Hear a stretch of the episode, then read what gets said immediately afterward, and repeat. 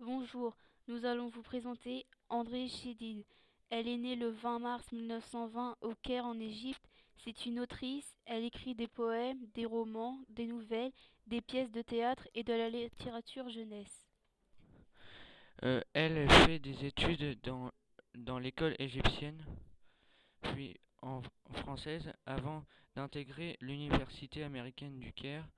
Elle obtient un bac en journaliste en 1942. Le 23 août, elle, se marie à Louis Selim Chebib. En 1943, elle part vivre au Liban avec son mari. En 1946, elle s'installe définitivement à Paris. Elle, elle et son mari obtiennent la nationalité française.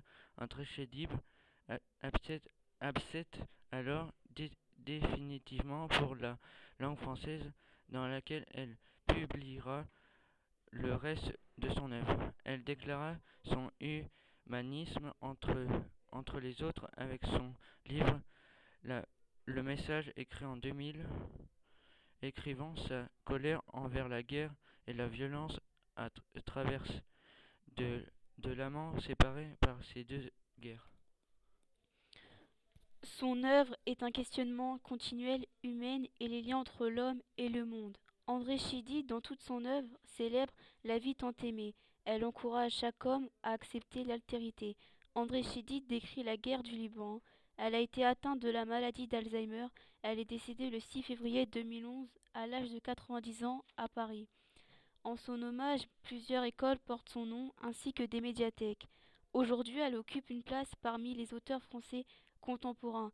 Ses nombreux ouvrages lui ont valu d'importants prix littéraires, dont le Concours de la Nouvelle, le prix Louise Labbé et le prix Goncourt de la Poésie en 2003. André Chédid n'a pas été écartée de l'histoire car elle a eu des hommages. Elle est importante au sein du matrimoine car elle a déclaré son humanisme à travers un livre.